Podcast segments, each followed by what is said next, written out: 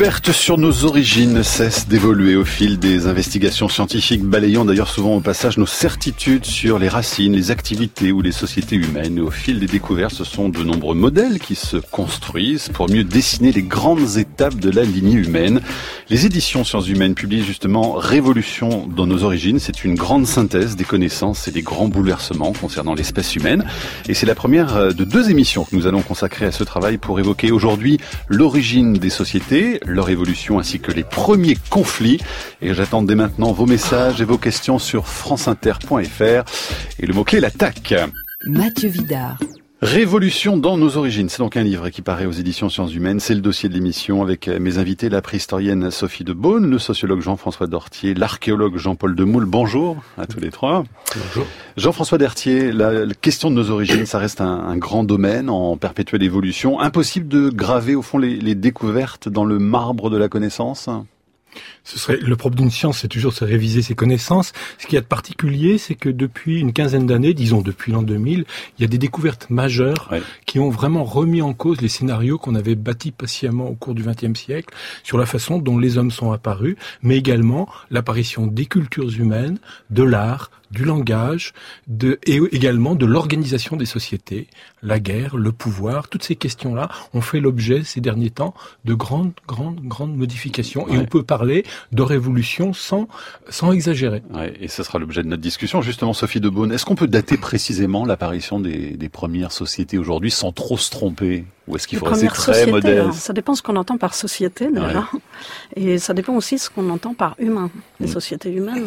Est-ce qu'on parle des représentants du genre homo ou bien est-ce mm-hmm. qu'on parle des premiers australopithèques ouais, C'est pas la même chose euh, hein, dans l'échelle du doute, temps. Il y avait sans doute une organisation sociale plus proche de celle des grands singes que de celle des hommes. Voilà, donc on verra de multiples formes peut-être de, de sociétés aussi hein, au fil du temps. Jean-Paul Demoule, est-ce que les conflits la violence justement entre sociétés euh, ont toujours existé au fond? C'est un vaste débat. L'agressivité entre mâles euh, humains a sans doute toujours existé.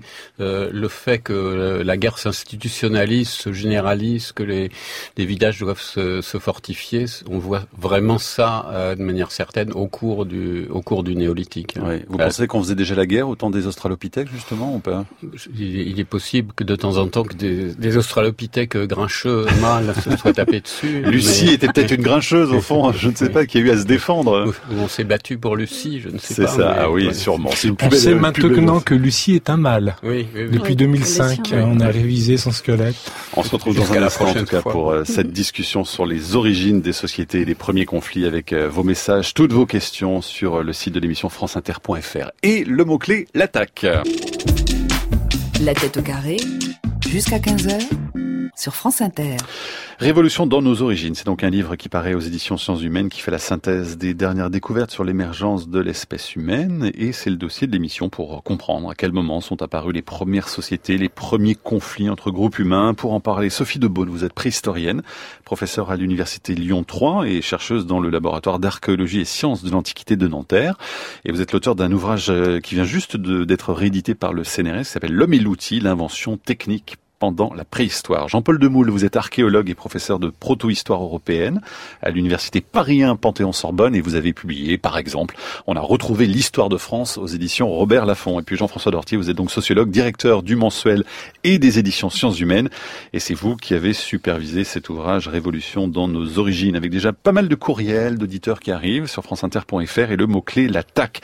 Vaste question, hein, Jean-François Dortier, que celle de, des origines de la lignée humaine. Dans ce livre, donc, vous faites le point sur les, découvertes les plus récentes, sur les nouveaux modèles qui se sont imposés. C'était quoi Pour nous permettre d'y voir un peu plus clair dans ce scénario vertigineux de nos origines? Oui, parce qu'il y a beaucoup, beaucoup de modifications hein, qui, comme je le disais tout à l'heure, qui sont déroulées depuis une quinzaine d'années concernant l'origine de la lignée humaine. On peut peut-être simplement rappeler au moins trois, trois étapes fondamentales pour comprendre dans quelle période on se situe. La lignée humaine, maintenant, on sait qu'elle commence il y a 5 à 7 millions d'années. C'est justement au début des années 2000 qu'on a découvert d'abord Aurorine, puis Toumaï. Et donc ça, c'est la première séparation entre la, les lignées de, des grands singes et la lignée humaine. Ensuite arrive l'Australopithèque, puis les, la lignée des Homos, et là aussi, on a découvert pendant ces quinzaines d'années plein, plein de nouveaux types d'homo. Mhm. Le plus, le dernier en date, c'est l'homo euh, naledi en Afrique du Sud. Euh, mais on avait découvert le petit homme de Flores d'un mètre. On a découvert un Homo decinova qui est un, cousin entre Néandertal et les humains assez spécifique. Et puis l'arrivée de la lignée humaine, c'est simplement il y a 150 000 à 200 000 ans. Pendant longtemps, on s'est dit cette lignée humaine, elle s'est diffusée sur les différents continents, mais on disait que les hommes étaient anatomiquement modernes. Ils étaient, ils étaient comme vous et moi, mais ils n'avaient pas encore les capacités culturelles et cognitives, euh, sans doute pas le langage, pas l'art, pas il n'y avait pas de signe qui indiquait qu'ils faisaient autre chose que de tailler des silex, mhm. peut-être de chasser. Or, ce qui est nouveau là aussi, depuis le début des années 2000, c'est qu'on a découvert des traces d'art, d'activités symboliques qui remontent bien avant ce qu'on croyait être le début de ce qu'on appelait l'explosion symbolique il y a 40 000 ans, quand Homo sapiens arrive en Europe, là, d'un seul coup, il se met à peindre sur les parois des grottes mm. ornées, et on se dit, tiens... Tout ça est très récent, au fond. Hein. Voilà. Mais en fait, on a découvert que non, l'origine de l'art est sans doute bien plus, euh, bien plus ancienne. Mais Lascaux, en tout cas, qui est souvent pris comme référence. Alors, voilà, Lascaux, c'est il y a moins 17 000 ans, Chauvet, c'était il y a moins 39 000 ans, hein, les plus anciennes euh, peintures rupestres. Alors, cela dit, c'est bien passé quand même quelque chose. C'est sans doute pas l'invention de l'art, parce qu'on découvre, il y a, il y a 90 000 ans, en Afrique du Sud, des traces d'ocre avec des gravures, avec des colliers de perles. Donc les êtres humains avaient des capacités d'activité symbolique bien avant. Mais il faut bien expliquer pourquoi à un moment donné apparaissent des phénomènes culturels très spécifiques, mhm. comme celui des grottes ornées, comme celui des tombes avec des objets d'ornement qui les accompagnent, et qui laissent entendre que dans certaines poches de, on va dire, de civilisation, se sont développées des sociétés plus complexes qu'on le croyait jusque-là, étant entendu qu'on pensait que ces sociétés de la préhistoire du ce qu'on appelle le paléolithique supérieur, disons il y a moins 40 000 ans à aujourd'hui, on pensait que c'était toutes des petites sociétés de chasseurs-cueilleurs, nomades, des petits groupes qui nomadisaient, qui erraient d'un point à un autre, et sur le mode de ce qu'on connaissait de certaines tribus primitives ayant vécu jusqu'au XXe siècle. C'est ce qui est en train d'être mis en cause aujourd'hui. Justement, Jean-Paul Demoule, il y a une question de Larry sur euh, Twitter qui demande euh, bah, quand apparaissent ces sociétés? Ça, on va y répondre. Mais quelles sont les différences entre les groupes, les tribus précisément et les sociétés? société, c'est un terme très général, hein, qui n'est pas spécifique à l'espèce humaine. Euh, sinon, euh, euh, les, les, les, anthropologues, les ethnologues classent souvent les, les, sociétés humaines suivant leur degré de complexité, en mhm. distinguant les bandes, c'est-à-dire les chasseurs-cueilleurs, le paléolithique notamment, puis les tribus, les, les, groupes d'agriculteurs qui, au lieu d'être quelques dizaines, sont plusieurs centaines, et ça caractérise historiquement le néolithique, et puis les chefferies, c'est-à-dire l'apparition de sociétés complexes euh, et finalement la, la, quatrième forme dans laquelle nous sommes toujours, qui est l'État. Ça, ça, vaut ce que ça vaut, mais en tout cas c'est commode. Ouais. Sophie de Beaune, euh, à l'écoute de ce que nous dit Jean-François Dortier, ça veut dire qu'un scientifique, un préhistorien par exemple comme vous, doit savoir rester très modeste au fond sur ses découvertes et les conclusions surtout qu'il en tire. Oui, oui, mais en fait le tableau, euh, ce que disait déjà Jean-François tout à l'heure, le tableau s'est beaucoup complexifié en fait, puisque pendant pratiquement tout le XXe siècle, on avait une vision linéaire de l'évolution de l'homme, et maintenant on s'aperçoit que c'est buissonnant. Il y a énormément d'espèces qui ont coexisté et qui ont été plus ou moins contemporaines. Et de nouvelles qui voilà, comme à la rentrée. Enfin, de quelle espèce par exemple. Oui. Oui, oui. Et effectivement, Homo sapiens, c'est au moins 100 000 ans, peut-être un peu mhm. plus, avec une certaine variabilité dans le temps et dans l'espace encore aujourd'hui d'ailleurs. Mhm. C'est-à-dire qu'on considère que cet homme qui a vécu au Paléolithique supérieur, qu'on appelait avant Cro-Magnon, qu'on appelle plus Cro-Magnon aujourd'hui, eh bien cet homme, il rentre dans la variabilité euh, de l'Homo sapiens actuel. Il n'est pas plus différent de l'homme d'aujourd'hui que deux hommes actuels euh, sur deux continents différents. Et on a vu des liens de parenté euh, imprévus comme Néandertal, en tout cas avec Homo sapiens aussi. Ça, ce sont des découvertes comme qui sont très oui, récentes. Oui, alors là, hein. il y a tout l'apport de la génétique, des études génétiques depuis quelques années qui révolutionnent aussi nos connaissances. Ça, qui sont très complémentaires avec le travail de, de préhistorien Jean-Paul Demoule. Oui, l'exception, en fait, c'est la situation actuelle où il n'y a plus qu'une seule espèce humaine. Mais pendant, pendant longtemps, il y, y, en a eu plusieurs. C'était buissonnant. Tout à fait.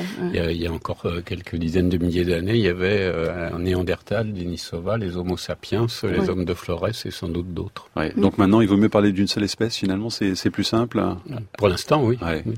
Jean-François Dortier, pourquoi est-ce que c'est important de parler d'art, justement, pour introduire euh, cette notion de société? Ce sera l'objet d'ailleurs de notre seconde émission avec vous en janvier, hein. mais il faut en dire un petit mot quand même dès aujourd'hui. Oui, justement, quelques mots, parce que c'est euh, ça permet bien de rentrer dans ce sujet de la complexification des sociétés. Euh, L'art, c'est un mot très très général qui peut entendre euh, d'abord le sens esthétique. Le sens esthétique, il existe sans doute chez les oiseaux et plein d'autres espèces. C'est pas pour rien si les oiseaux chantent et ont des beaux plumages.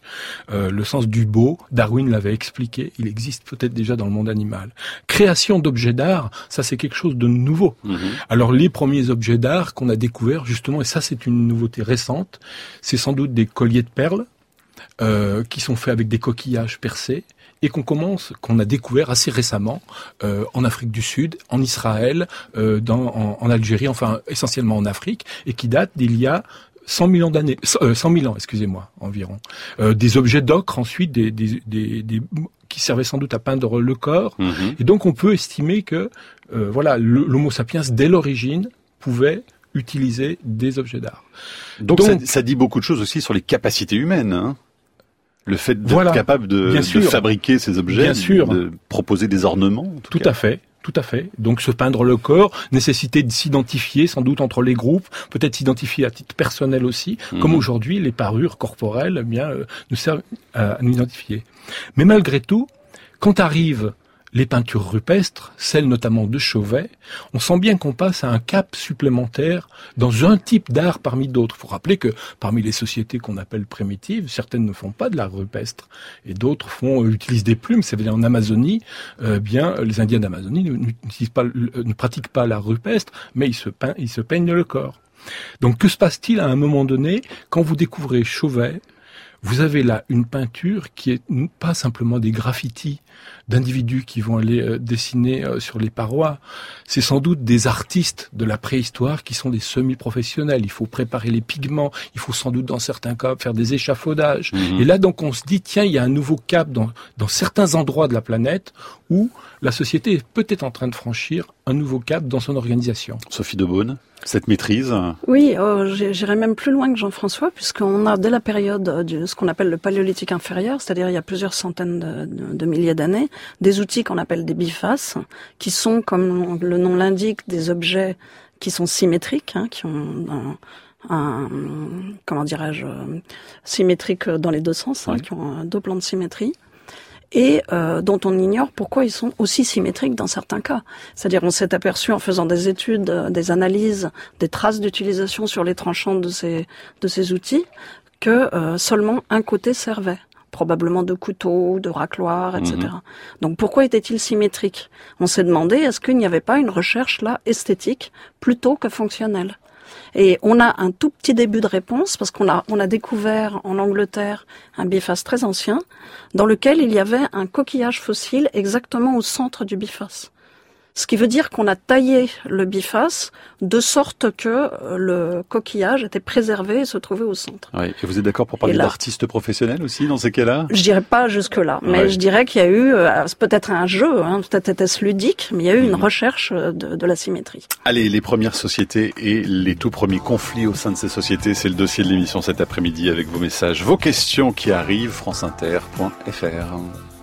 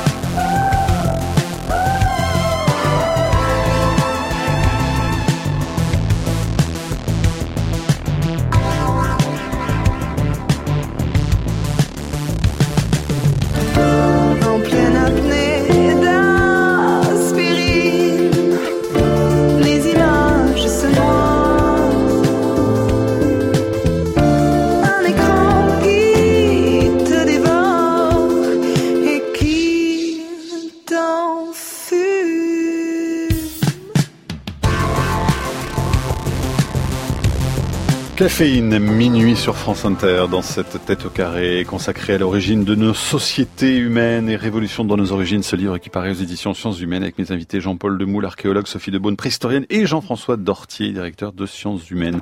Cette question de, Valérie, les apparitions de sociétés de groupes de personnes, est-ce qu'elles sont simultanées sur la planète?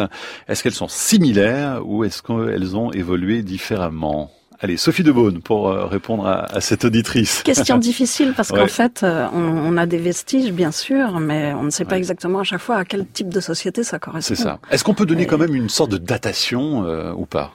Ou ça reste très compliqué? Ça reste difficile, hein. ça reste très difficile. On sait, on, connaît les modes de vie des gens. On sait qu'ils vivaient de la chasse et de la cueillette. Maintenant, mhm. exact, comment est-ce que leur, leur société fonctionnait exactement? On n'en sait rien. On sait qu'il y avait une répartition des tâches, vraisemblablement entre hommes et femmes. Mais là, on est déjà au niveau interprétatif. On mhm. voit bien dans, dans, dans, les, dans les sites que l'on fouille qu'il y a des aires d'activité différentes. Donc euh, tout le monde ne faisait pas la même chose. Il y avait des mhm. activités qu'on exerçait à tel endroit, d'autres à tel autre. On voit qu'il y avait, alors là je parle disons de la période paléolithique supérieure, de, de moins 40 000 à moins 10 000, où on a beaucoup de sites, on, on, a, on, a, pas mal de vestiges. On voit qu'il y a des gens qui, il y avait des activités qui requéraient plus euh, de dextérité que d'autres. Donc il y avait forcément euh, des différences entre les gens. Il y avait des gens plus doués que d'autres. Mhm. Est-ce qu'on peut aller jusqu'à parler de spécialistes euh, C'est c'est discutable. Enfin, on n'en sait rien. En tout cas, on peut parler de société nomade alors c'était des nomades, mais là aussi il y a plusieurs schémas de déplacement possibles. Soit c'était des nomades saisonniers, c'est-à-dire des, petits groupes de gens, tout le monde se déplace régulièrement de mhm. manière cyclique et on revient chaque année au même endroit. Donc ça, c'est le premier modèle. Mhm. Voilà, c'est nomadisme saisonnier. Ça, on peut très bien euh, le voir dans certaines régions, comme en Dordogne par exemple. On le voit entre autres grâce aux analyses de, mhm. d'animaux, hein, d'os animaux et, et, de dents également. On peut arriver à dater la saison d'occupation du site. Hein. Ensuite, on a un deuxième modèle qui n'est pas forcément d'ailleurs en contradiction. Il peut y avoir plusieurs modèles, soit simultanément, soit ailleurs, dans d'autres euh, dans d'autres régions. Le deuxième modèle, c'est plutôt un camp euh, de base dans lequel vit toute la communauté avec des petits campements satellites, mhm. c'est-à-dire il y a quelques personnes qui partent euh, pour faire une expédition de chasse, qui peuvent s'en aller quelques jours ou, quelques semaines, mais euh, le, le, le, gros du, de la troupe, si j'ose dire, mhm. reste sur place au même endroit avec les femmes et les enfants. Et puis le troisième modèle, c'est un modèle qui a été euh, imaginé ou supposé à partir d'une étude de Marcel Mauss qui a été publiée en 1906 sur les Inuits, hein, enfin les Esquimaux, mais qu'on appelle aujourd'hui les Inuits, avec des camps de regroupement saisonniers en hiver, ce qu'on appelle des camps d'agrégation, mhm. où plusieurs euh, groupes se rejoignent, éventuellement peuvent nouer des, des, des, liens, des échanges, des mariages, etc., euh, font beaucoup d'activités artisanales à ce moment-là, et puis le reste de l'année, à la belle saison, ils se dispersent Mhm. On a des petits sites euh, éparpillés. Euh. Dans ces trois cas, Jean-Paul Demoule, on parle de société humaine. Bah oui, bien hein, sûr. on est d'accord. Bien, sûr. Et ensuite, la sédentarisation fixe les choses les, La sédentarisation, c'est un peu la, loi du, moindre effort. Donc il y a déjà des choses qui étaient de chasseurs-cueilleurs, qui étaient sédentaires, quand ils étaient dans des, des milieux euh, stables, notamment euh, tout ce qui est euh, ressources aquatiques, poissons, coquillages, mammifères mhm. marins. Donc on a des exemples ethnologiques sur la, la côte nord-ouest de, de l'Amérique du Nord, où un des plus célèbres c'est le Japon. c'est ça. Avec l'abondance de, de, ressources. De, hein. ressources, donc, ou le, long des grands fleuves de Sibérie ou, ou d'Ukraine. Sinon, il faut nomadiser effectivement de manière saisonnière au gré, au, au gré des ressources. Mais ce que la, la, domestication des animaux et des plantes, l'agriculture, le néolithique va permettre, c'est euh, à ce moment-là d'être totalement sédentaire et, ça va être la, la, transformation la plus fondamentale de toutes les, dans toute l'histoire humaine. Jean-François Dortier. Oui, ce modèle est intéressant qui vient d'être évoqué par Jean-Paul Demoule. C'est celui des sociétés qui ne sont pas encore arrivées au stade d'éleveurs et d'agriculteurs. Donc celle notamment qui est euh, décrite à partir de celle des Indiens de, de Colombie britannique.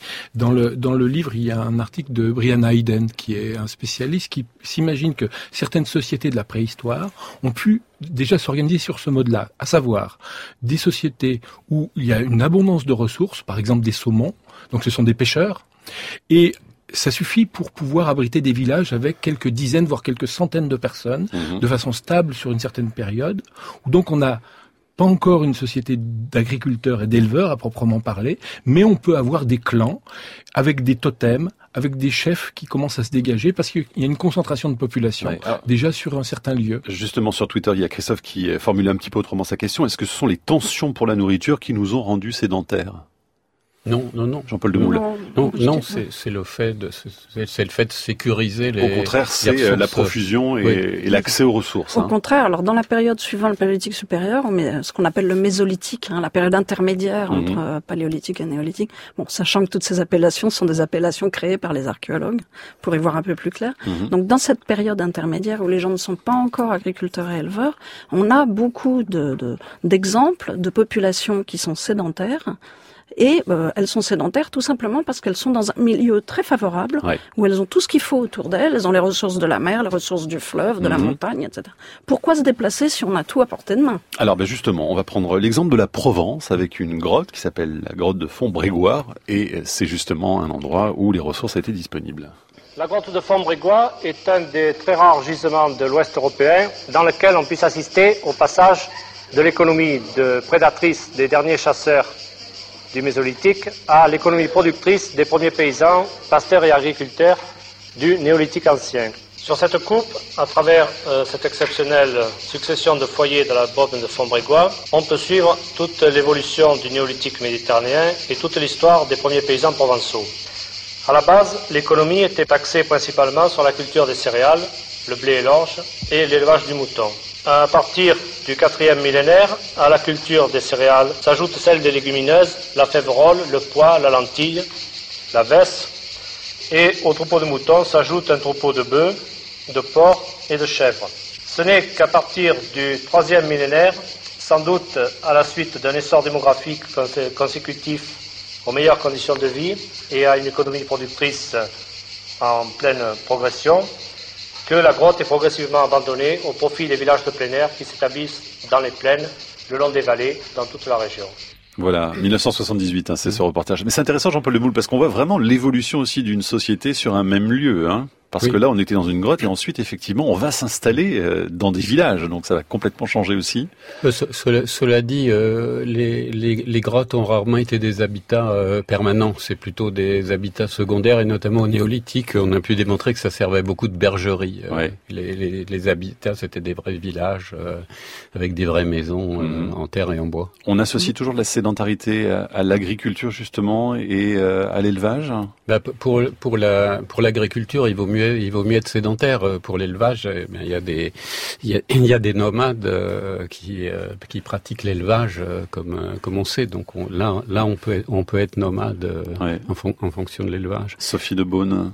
Mais à l'inverse, on peut tout à fait être sédentaire sans être agriculteur ou éleveur. Et là, on a beaucoup de mm. cas pendant les mm. quelques milliers d'années justement avant l'invention de, de l'agriculture et de l'élevage. Et on a tendance souvent aussi d'assimiler l'agriculture uniquement à l'agriculture céréalière, c'est-à-dire le néolithique Mhm. c'est les céréales au Moyen-Orient euh, qui viennent après le réchauffement climatique et autres. Il y a aussi toutes les sociétés qui sont des sociétés horticoles, qui sont intermédiaires, qui sont des sociétés des jardins comme on trouve euh, chez les papous de Nouvelle-Guinée, comme on mhm. trouve, où on va cultiver l'igname, des, des, des légumes. Et donc là, c'est une économie qui laisse peu de traces parce que euh, euh, c'est pas une c'est pas une grande agriculture, c'est une mmh. petite agriculture de jardin. Et c'est là, euh, bon, on en a plusieurs traces qui sont intermédiaires, on pourrait dire, entre des sociétés euh, sédentaires, des sociétés nomades, euh, des sociétés de chasseurs, excusez-moi, de chasseurs-cueilleurs, et des sociétés à proprement parler euh, néolithiques. Oui, il y a des sociétés de chasseurs-cueilleurs qui, qui, pratiquent une petite agriculture d'appoint mmh. sans passer. Et on a beaucoup de modèles différents parce qu'on a aussi des sociétés nomades qui sont agricultrices. Je, pense par exemple aux Touaregs qui pratiquent un petit nomadisme et qui tous les matins vont à pied euh, cultiver leur jardin, leur jardin potager. Mm. Et ils, circulent, mm. enfin leur campement euh, se déplace autour euh, de leur potager. Jean-Paul Demoule, le néolithique quand même, cette période, c'est alors là pour le coup pour employer à nouveau ce, mot de révolution dans l'évolution des sociétés en tout cas, ça correspond à un moment charnière? Oui, bien sûr, à, cause de la sédentarité, parce qu'on peut estimer que euh, vers moins 10 000, il y avait peut-être quelques centaines, euh, quelques petites centaines de milliers d'êtres humains sur l'ensemble de la planète. Mm. Euh, l'agriculture et l'élevage apparaissent il y a 10 000 ans en différents points de manière indépendante et euh, 10 000 ans plus tard, on est passé à 7 milliards d'individus dont un milliard meurt de faim et un autre milliard est, en surpoids. Donc c'est la démographie tout, oui, parle d'elle-même. Hein. Ça, ça fait exploser la démographie parce que ça sécurise les, les ressources alimentaires. C'est aussi une meilleure alimentation. Donc les, les chasseuses-cueilleuses qui avaient en moyenne un enfant tous les tous les trois ans, mhm. euh, et avec la sédentarité, avec une alimentation plus riche, vont avoir un enfant tous les ans, même si pendant longtemps euh, la moitié va mourir avant l'âge d'un an. Mais c'est toutes ces questions démographiques euh, qu'on se pose actuellement et tout ce que ça a pu provoquer, ça, ça vient strictement de là. La question des conflits semble particulièrement intéresser nos auditeurs, si j'en juge par le nombre de questions qui sont arrivées sur le site de l'émission, donc on en parle dans un instant. Après Véronique Sanson.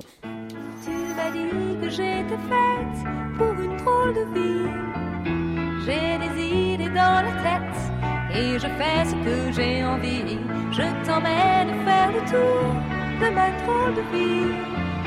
Je te verrai tous les jours. Si te pose des questions, qu'est-ce que tu diras? Et si je te réponds, qu'est-ce que tu diras? Si on parle d'amour, qu'est-ce que tu diras? Si je sais que tu m'aimes la vie, que tu aimes au fond de moi, me donne tous ces emblèmes, me touche quand même du bout de ses doigts. Que je t'aime, ça t'aidera. Laisse les autres totems, tes drôles de poèmes, et viens avec moi. Tous les deux pour une drôle de vie. On est toujours amoureux et on fait ce qu'on a envie. Tu as sûrement fait le tour de ma drôle de vie. Je te demanderai toujours si je te pose des questions, qu'est-ce que tu diras? Et si je te réponds, qu'est-ce que tu diras? Si on parle d'amour, qu'est-ce que tu diras?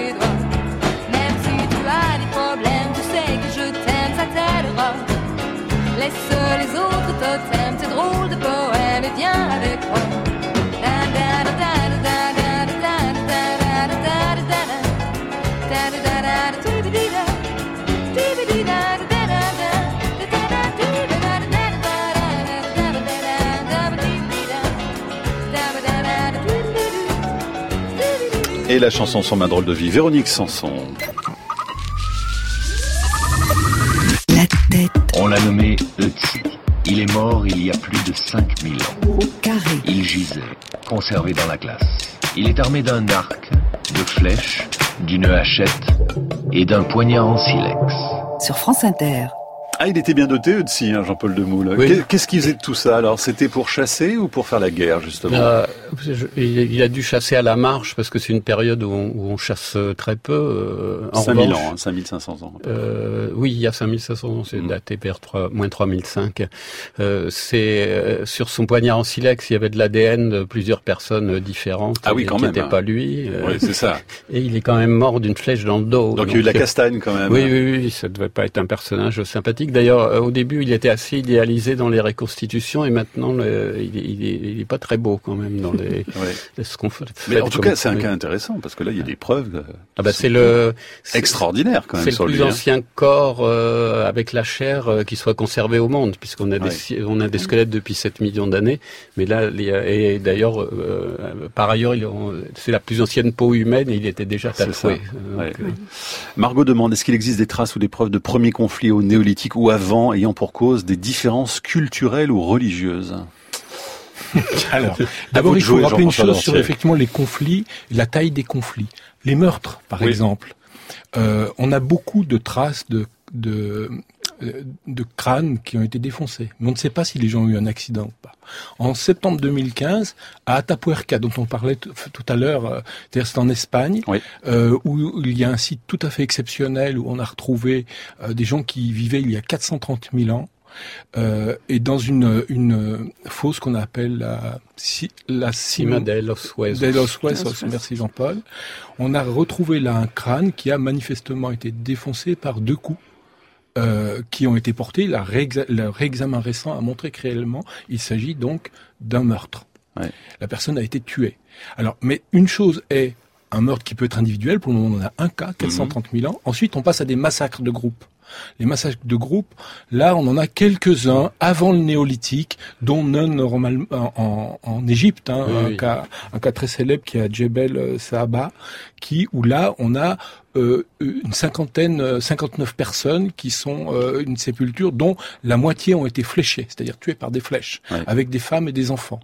Et là, on est avant le néolithique, donc on a affaire non pas simplement à un règlement de compte entre deux personnes, parce que ça, sans doute, mhm. c'est très ancien. Jean-Paul Demoule avait raison de le dire. Des mâles qui s'affrontent, c'est vieux, c'est très très vieux et c'est pas propre aux humains. Des massacres de groupe, ça c'est beaucoup plus rare. Et ce qui est nouveau, effectivement, c'est qu'on a longtemps cru que la euh, on peut dire les, les conflits entre, groupes étaient une des conséquences du néolithique et vraisemblablement maintenant on a quand même des pistes qui nous laissent entendre qu'avant les installations d'agriculture on avait quand même des groupes qui se sont affrontés avec des morts. On parlait hier justement dans l'émission de cette découverte il y a 6000 ans euh, en Alsace là de sept squelettes entiers et d'un crâne de nourrisson qui était euh, entaillé à coups de hache avec les bras sectionnés certainement aussi la preuve de conflit, euh, Jean-Paul Demoule Oui, euh, c'est effectivement avec le néolithique, mais aussi la population grandit, donc on a plus de, on a plus de sites et plus de, de témoignages. Mm. Mais, mais, mais on voit que ça augmente à ce, à ce moment-là, notamment dans la région Alsace, euh, Allemagne, Autriche. pour cette période-là, on a plusieurs exemples de, de massacres mm. généralisés. Sophie de Beaune. Oui, alors euh, effectivement, au paléolithique supérieur, on a quelques exemples isolés d'individus, mais mhm. ça peut être des règlements de compte individuels. Et effectivement, à ma connaissance, le plus ancien site, c'est entre 10 et 12 000 ans, c'est Djebel Sahaba, le site 117, qui est en fait au Soudan, et qui est au bord du Nil, hein, pas très loin des rives du Nil. Et là, il s'agit euh, véritablement d'un massacre, puisqu'on a des femmes, des hommes et des enfants des gens de toute mhm. classe d'âge, et certains présentent une vingtaine d'armatures de flèches dans le corps. Ça veut dire que, alors on a fait des études balistiques sur les corps, les gens euh, ont été tués, ils couraient, ils, couraient, et donc on leur a tiré dans le dos. Il y en a qui sont tombés à terre et on a continué à leur euh, envoyer des flèches alors qu'ils étaient déjà déjà morts. Donc c'est vraiment une volonté d'annihilation d'une population, puisqu'on tue les hommes, les femmes et les enfants et les vieillards. Oui. Marc demande est-ce que la multiplication des contacts entre groupes d'hommes n'a pas favorisé justement l'apparition de conflits autour de convoitises ou de jalousie Mais comment on peut le savoir euh, ça? Pas jalousie non, mais euh, territoire, euh, oui. On, on, voit qu'effectivement le, le, la promiscuité crée des conflits? Bah, forcément, parce que le, le nombre d'humains en Europe, il y avait sans doute quelques dizaines de milliers d'humains. À partir mhm. du moment où l'agriculture est l'élevage apparaît, on passe euh, tout de suite à 2 ou 3 millions euh, au bout de, au bout de quelques siècles d'agriculture. Donc on voit que les villages se mettent sur des, des hauteurs euh, nettement moins, moins confortables, s'entourent de fossés de palissades, on a les traces de blessures, etc. Donc c'est des problèmes de territorialité, d'autant plus que dans un premier temps, plus ce front pionnier qui vient du Proche-Orient avance, les, les, villages vont rester petit. Dès qu'un village est mmh. trop grand, une partie de la population va, va plus loin. Mais quand il bute euh, contre l'Atlantique vers moins 4500, eh bien là, jusqu'à Christophe Colomb, faudra vivre dans, dans le même espace. Et donc euh, faire des gains de productivité, euh, trouver des, de nouvelles techniques. Et, et, donc, c'est le début des ennuis. Sophie de Bonne Oui, non, c'est, je suis tout à fait d'accord avec Jean-Paul. On voit très nettement la densité de population qui croît, qui va de pair avec la sédentarisation de plus en plus accrue. Apparition de nécropoles aussi. Bon, effectivement, on enterre les gens là où on habite. Donc, si on est sédentaire, on va mhm. créer des nécropoles, des cimetières, donc. Et puis, euh, effectivement, à chaque fois qu'il y a des traces de conflits, c'est dans des zones où les gens étaient déjà sédentaires et où il y avait une certaine densité de population. Mais découvrons justement ensemble la tombe de Gavrini. C'est dans le Morbihan. À l'intérieur de la tombe de Gavrinis, un entrelac de lignes envahit la pierre selon une logique spatiale et artistique commune aux cultures de la zone atlantique. Ces réseaux de lignes denses et courbes traduisent une conception du monde différente des représentations symboliques issues du Proche-Orient et adeptes de la ligne droite. Les spirales, les crosses, les figures géométriques, les formes serpentines se déploient. Les haches, objets sacrés, sont des offrandes faites aux ancêtres. Voilà, Gravinis, hein, exactement. Gavrinis. Gavrinis, voilà, je vais y arriver. L'île aux chèvres. Je vais répéter. oui, c'est une île, hein, c'est ça, du, du Morbihan. C'est une île qui n'était pas forcément une île à l'époque, mais le niveau de la mer était encore euh, plus bas de 7 ou 8 mètres euh, à l'époque quand ça a été construit vers ouais. moins 4000. Alors évidemment, les objets qu'on trouve sont très intéressants parce qu'ils permettent de définir un petit peu aussi peut-être une hiérarchie entre les, les personnes enterrées. Eh bah oui, parce qu'on sait de, on sait de, euh, le, les, les dirigeants de ces sociétés ont été obligés, euh, ont été capables de mobiliser plusieurs dizaines ou centaines de personnes pour transporter des dalles de pierre de plusieurs dizaines de tonnes sur des kilomètres pour, mmh. euh, pour enterrer euh, pas grand monde. Hein. Donc c'est, c'est, c'est à ce moment-là, justement, au moment où on peut pas aller plus loin, qu'on voit apparaître euh, des, des, des, marques de plus en plus fortes de hiérarchie sociale ouais. et notamment dans les, dans, dans les né nécropoles, hein, mmh. parce que c'est, c'est là que les, enfin c'est le, statut, le statut des morts ouais. reflétant oui. plus ou moins le statut des vivants. Ouais.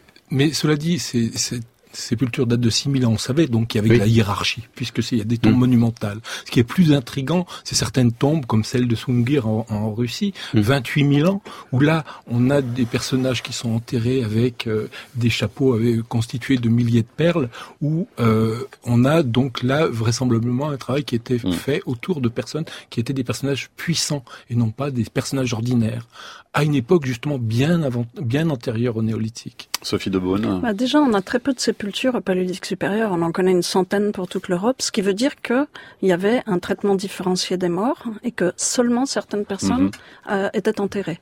Et effectivement, le cas de Sungir est assez ex exceptionnel puisqu'en réalité, on a une tombe avec un, un homme un adulte, mmh. et une tombe double avec deux enfants d'une dizaine d'années, enterrés dans une très longue fosse, avec des lances en ivoire de part et d'autre de leur corps. Et les trois individus sont couverts de milliers de milliers de perles en ivoire. En tout, il y en a à peu près 13 300. Mmh. On a calculé qu'une perle en ivoire, c'est une demi-heure de travail. Donc ça veut dire qu'il fallait presque trois ans et demi de travail pour fabriquer ces perles qui étaient cousues sur les vêtements. Donc ça veut dire que ces gens étaient importants. Or, il y avait des enfants. Donc on a supposé qu'il y avait peut-être un système lignagier, c'est-à-dire certaines familles étaient plus importantes que d'autres. Ce qui va bien dans le sens de l'hypothèse de Brian Hayden dont on parlait tout à l'heure, avec certaines familles oui. puissantes qui contrôleraient les zones les plus riches hein, dans l'environnement, dans l'environnement le plus riche. Tout ça est passionnant. Il faut poursuivre euh, en lisant Révolution dans nos origines. Il y a beaucoup de domaines, hein, Jean-François Dorty, qui sont abordés dans ce livre. C'est la première partie euh, justement autour de cet ouvrage. La seconde, ce sera en janvier ensemble, puisqu'on va parler de l'art. Oui, on, reviendra sur on la question de l'art. Euh, mais il y a dans ce livre également les cultures animales, les origines du langage, les origines de,